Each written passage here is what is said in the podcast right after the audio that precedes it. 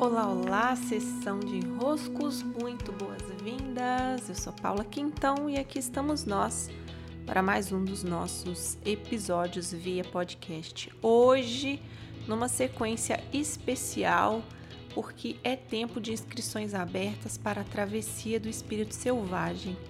E o que eu fiz foi preparar algumas temáticas que são daquelas assim mais enroscadas para que nesse período que antecede o solstício, que é dia 21 de junho, a gente possa dar uma calibrada aqui nessa nossa conexão a esse espírito selvagem que a todas habita. Né? Então, eu vou me permitir que nos próximos dias a gente avance por essas temáticas desse especial e já tratarmos algumas camadas e darmos uma boa desenroscada nesses temas. Essa edição do Espírito Selvagem, Travessia de Inverno, também tem 13 semanas, como foi ano passado. Foi muito especial ano passado.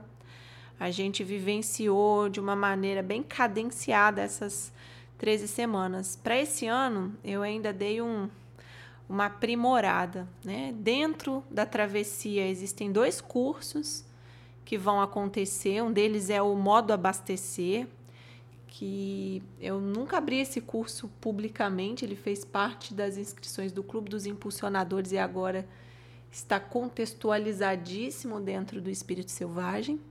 E vai acontecer um treinamento inédito que em algum momento ele vai estar tá, né, avulso por aí mas que vai ter um custo inclusive maior do que a própria entrada no espírito selvagem, imagino eu.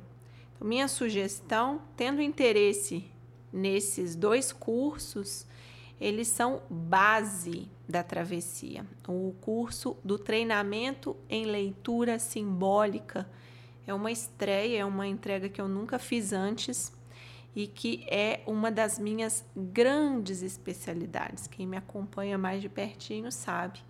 Vai ser uma alegria muito grande poder compartilhar essa sobre essa capacidade, as bases para desenvolver essa capacidade de ler o simbólico.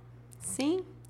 Vamos lá. No especial de hoje, eu quero falar sobre a falta de conexão. Eu separei aqui cinco temas que passaremos por eles: a falta de conexão, a falta de confiança, a falta de criatividade, a falta de fé e a falta de horizontes.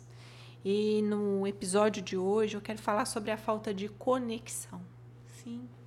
Quando eu iniciei a entrega do Espírito Selvagem em 2015, foi mesmo pensando nessa conexão que é, toda a minha formulação dessa entrega aconteceu. É, o espírito selvagem, ele nasceu num ano em que eu estava saindo aqui de Manaus, na época eu morava aqui, né? Eu estava vivendo uma separação, estava muito mexida com todo esse processo. Eu tinha feito naquele ano o Caminho de Santiago. Eu tinha iniciado a leitura do Mulheres que Correm com os Lobos. Então, tudo estava se movendo muito intensamente dentro de mim, num processo de transformação, de conexão com os meus valores, de entendimento dos meus papéis, das minhas dores, daquilo que em mim estava muito desconectado e, portanto, muito doente, muito adoecido. Esse processo de desconexão, ele é assim eu posso dizer em outras palavras, ele é um processo de adoecimento. Porque nós estamos aqui como humanos que somos, não somos humanos que estamos aqui soltos e avulsos, nós estamos conectados a uma grande fonte. E não só a uma grande fonte, que é uma grande consciência, em que somos todos um, né, nesse lugar de grande consciência, mas nós temos uma parte de nós que está para além desse plano, que podemos chamar aqui de um eu superior. É o nosso espírito mais aprumado. Né? Ele tá, ele é né? a nossa grande verdade, ele é a nossa grande fonte. E quando nós aqui estamos, temos aí, como eu disse nos episódios anteriores, né, nossas coisas a fazer, nossas obrigações, nossos compromissos. Todo esse dia a dia comum, ele atua como uma grande holografia que nos coloca num processo de ilusão muito grande. A gente esquece os valores verdadeiros, aquilo que realmente importa. Esquecemos daquilo que mais é verdade para nós, nos desviamos do nosso caminho. Então é natural que essa grande ilusão, chamada, conhecida como Maia, nos é, vende os olhos, nossos olhos fiquem com um véu que não consegue ver muito ali adiante. Né? É natural, faz parte da existência humana. O nosso desafio é nos manter o mais despertos possível e, portanto, o mais conectados possível a essa nossa fonte, a esse nosso espírito. Por isso eu disse alguns episódios anteriores, há uma há um caminho que conecta ao espírito, que passa pela nossa alma. É como se fosse um canal de comunicação. Só que quando nós estamos desconectados, o que acontece? Visivelmente, nós nos perdemos da fonte. Então a gente entra em ilusão cada vez maior, maior, maior, a gente já não sabe. Então dá um senso de que estamos perdidos, de que não sabemos para onde ir. É como se fosse um celular que perdeu o sinal ele não está transmitindo dados. Então dá uma sensação de incômodo muito grande, uma angústia muito grande, é, dá uma ansiedade muito grande, porque é como se você soubesse que há algo errado, há uma desconexão, mas muitas vezes nós não sabemos como voltar para o caminho de conexão.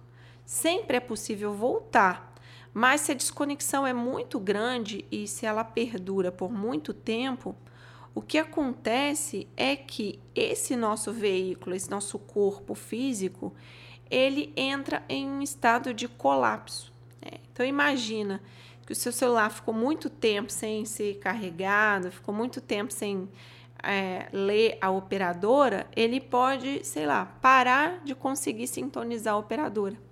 Né? Ou perder totalmente a carga e desligar. Isso pode acontecer com o nosso corpo físico se a gente se desvia demais, demais, demais, demais, demais daquilo que é verdadeiro. Então, às vezes, vem uma doença, vem um acidente, vem um processo assim que parece ruim, né? A gente não gosta de ficar doente, a gente não gosta de se acidentar. Eu me lembro de quando eu quebrei o meu punho em 2016. Estava em Barcelona, inclusive, terra das minhas ancestrais. Não foi por acaso. Né? Eu quebrei o punho esquerdo e todo o processo que se desenrolou dali foi um relembrar de conexão ao meu lado do feminino, ao lado dos relacionamentos. Então, claro, né, eu não fiquei ali, ai que bom, quebrei meu punho. Mas sim, ai que bom, quebrei meu punho e graças a isso eu pude ver muito, eu pude me reconectar, eu pude me despertar, eu pude não viver um adoecimento que seria pior ainda do que quebrar o punho. É, eu me relembrei, eu me religuei. Então, esse religar à fonte muitas vezes vem por meio da dor. Por quê? Porque a dor nos lembra que há algo fora do lugar. Né? E aqui pensando no, no punho quebrado, meu Deus, né? Que incômodo é ter um osso fora do lugar. A conexão com o espírito, ela precisa ser alimentada dia após dia. Termos nossas práticas, termos nossas leituras, termos nossos processos meditativos, nossas possibilidades de fazermos uma boa limpeza, né, no nosso corpo. Por quê? Porque se nós ficamos sem esses instrumentos, a chance de, num dia a dia comum, com todas as tarefas que temos para fazer, com todas as execuções que temos para realizar, corre o risco de nos esquecermos mais e mais e mais e mais e mais e mais.